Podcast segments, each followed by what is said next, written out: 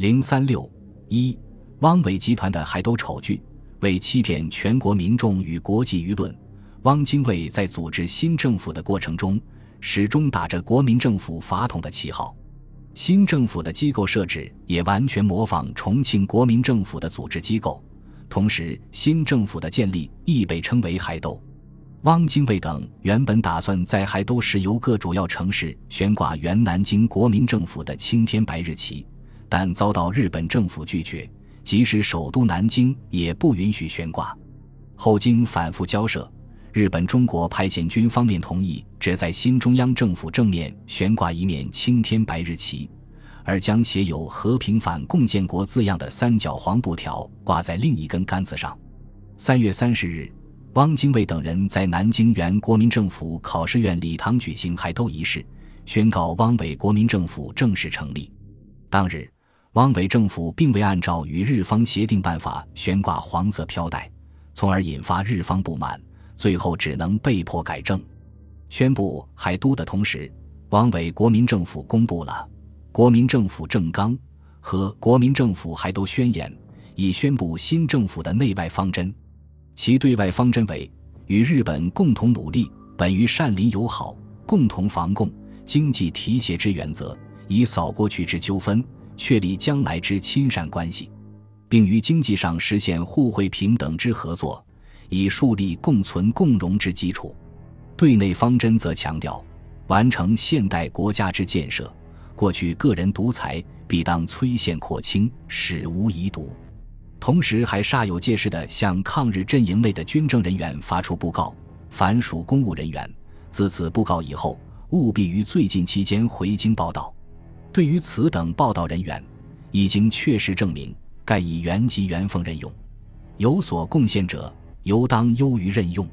凡属一般将士，自此布告以后，务必一体遵守，即日停战，以待后命。其非正规军队散在各地担任游击者，亦务必遵命停止活动，听候点验收编，并且还宣布，全国以内只有此唯一的合法的中央政府。重庆方面如仍对内发布法令，对外缔结条约协定，皆当然无效。汪伪国民政府还都南京的同一天，北平的临时政府、南京的维新政府也分别发表解散宣言。临时政府的宣言声称，资者性质国民政府改组还都，宣布实现和平与实施宪政之二目标，均能吻合临时政府本来之目的，续旨既合，两者自当归于统一。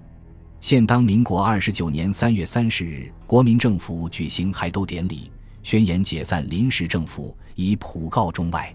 维新政府则解释道：“资幸中央政府即日成立，并接诸实现和平。”实施宪政两大方针，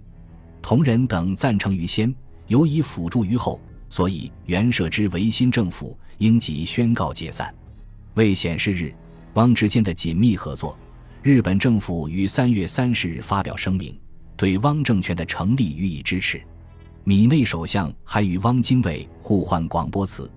向对方国民进行广播。日本政府的声明表示，在庆贺其成立的同时。将根据历次声明，对汪政府的发展给予全面的协助和支援，希望各国均能确认这一无可争辩的事实，迅速为东亚的和平建设作出贡献。同时又宣称，帝国为与东亚各国一起确保其生存，对于开发利用中国资源有着特殊的关心和要求，这是理所当然的。日本以后的对华政策是，只要残存的荣控抗日势力迷梦未醒。帝国对其就断然不能停止战争，并将以坚定的决心和不断的准备，克服与突破今后可能产生的一切障碍，以期达到神圣战争之目的。米内首相在广播词中称赞早就理解帝国真意之所在的汪精卫等人，是中国方面目光远大的先觉者，并表示对新中央政府不惜予以全班的援助。日本中国派遣军总司令西尾与驻中国舰队司令吉川也分别发表谈话，表示对汪政权的支持。对于日本军政当局的口头支持，汪精卫感激涕零。他在对日本国民的广播词中称赞日本自近卫声明以来，对华主张始终一贯，认为建设东亚新秩序的基本精神，在使东亚诸国家民族各得本于自由独立之立场，以为亲爱和平之合作。日本在侵华战争中不仅尊重中国之主权，且不吝进而援助 B 国完成其为独立国家所必须之条件。为报答日本的支持，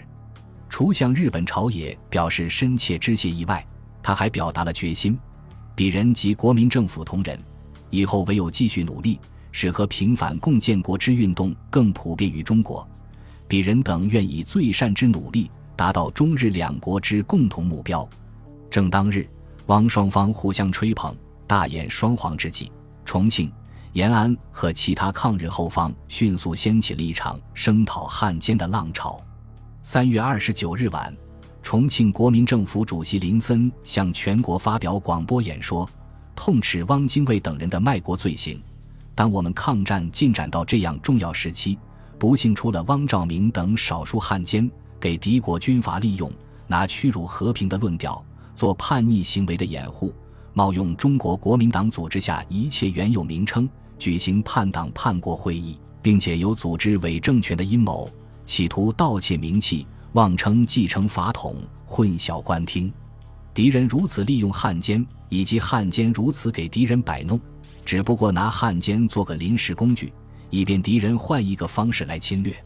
同时，重庆国民政府又发布悬赏拿办汪兆铭之命令。责成各主管机关严切拿捕各地军民人等，并应一体协击，如能救获，赏给国币十万元，比原额归案伏法，用速记纲。另外，还宣布逮捕其他大小汉奸百余名。四月一日，国民参政会在重庆举行一届五次会议，发表讨汪通电。中共领导的八路军、新四军也于四月十五日发表讨汪救国通电。揭露汪精卫等人的所谓和平及时投降，所谓反共及时灭华，并严正表示誓率全军为祖国流最后一滴血，驱逐敌伪，还我江山，虽赴汤蹈火，所不敢辞。中共中央还在延安召开讨汪大会，号召全国各机关及群众团体掀起讨汪运动，严禁各级人员和汪派联系，把残余的汪派分子从抗日营垒中清除出去。海外华侨也纷纷通电讨汪，怒斥汪精卫一伙罪恶滔天，甘做虎昌，成立为府，有血皆愤，誓不甘休。与此同时，世界许多国家也发表声明，对汪政权予以否认。